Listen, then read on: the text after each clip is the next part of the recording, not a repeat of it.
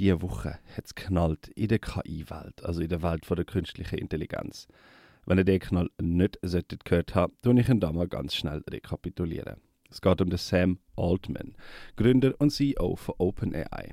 Der ist am Freitag entlassen worden.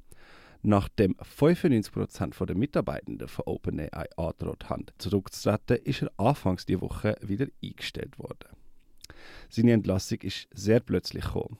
OpenAI ist laut Silicon Valley ReporterInnen eines der heißesten Startups im Bereich von künstlicher Intelligenz. Marktwert über 80 Milliarden US-Dollar.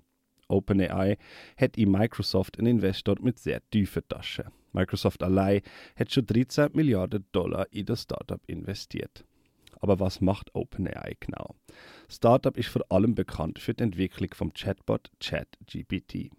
ChatGPT ist, wenn man es ganz genau anschaut, ein algorithmisches Spracherkennungssystem. Also eine verbesserte Version von der Suchfunktion von Google zum Beispiel oder von Predictive Text bei iPhones. Für die Entwickler ist es aber viel, viel, viel mehr. Der Jacob Silverman ist ein amerikanischer Tech-Journalist und Kenner von der Szene.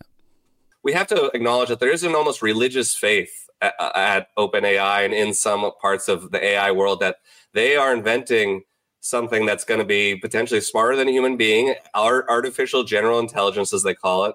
This is going to change the world. And if they're not careful, it could destroy the world. Uh, tönt also nach Science Fiction gone real. So könnte man auch erklären, warum so schnell so ein großer Anteil der Mitarbeitenden ihren Rücktritt angedroht haben. Sie und Sam Altman sehen sich in einer Mission, künstliche Intelligenz so weit wie es geht zu entwickeln, ohne dabei aber eine Maschine mit eigenem Bewusstsein zu schaffen. Und Sam Altman gilt als jemand, der sich dieser Gefahr auch sehr bewusst ist. Bevor wir jetzt aber anfangen, irgendwelche apokalyptische Szenarien auszumalen, in denen Maschinen Bewusstsein erlangen und zum Schluss kommen wir Menschen sind das Problem und sie müssen uns vernichten.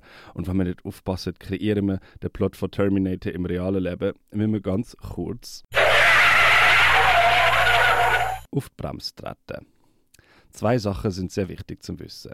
Erstens, auch wenn Chatbots wie ChatGPT sehr beeindruckend können wirken, sind sie noch sehr, sehr weit weg davon, ein Bewusstsein in irgendeiner Form zu haben. Sie sind lediglich fähig, Sprache zu kodieren und Muster in dieser Sprache zu erkennen. Der Sinn hinter den Codes und Muster muss immer noch von einem Menschen ins System eingegeben werden. ChatGPT kann sich auch nur auf den zur Verfügung stehenden Korpus, also eine Ansammlung von ins System eingegebenen Text beziehen.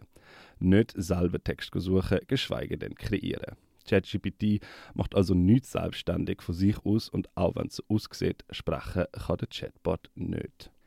Die Idee, mit Hilfe von Chatbots eine Maschine mit Bewusstsein zu schaffen, beschreibt der Dwayne Monroe, Tech-Blogger aus Amsterdam, so. And and the example that I, I, I give two examples to people. One is the ladder example, that is a ladder as in a, a step ladder. No matter how high you could build your ladder, you could never reach the moon because a ladder is not the methodology through which you would reach the moon, right? So, uh, so I'm not saying that it's impossible that humanity at some point in its future, should we have one, and God's willing, we do.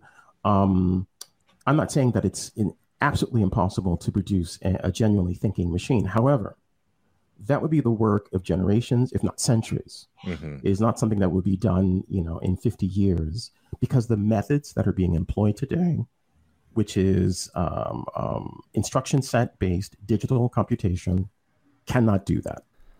Wir sind also noch sehr weit entfernt davon, Killerroboter mit Bewusstsein zu erschaffen und durch die jetzige Technologie werden wir zu dem Punkt nie kommen. Abschließend werde ich noch ein Gedankenspiel machen. Ein Überlegungsansatz. Was mir in dieser Diskussion um AI und neue hochwertige, quasi selber denkende Computer eigentlich immer fehlt, ist, wie viel Energie verbraucht so ein System überhaupt? Man muss sehr lang suchen, bis man Zahlen zu so etwas findet.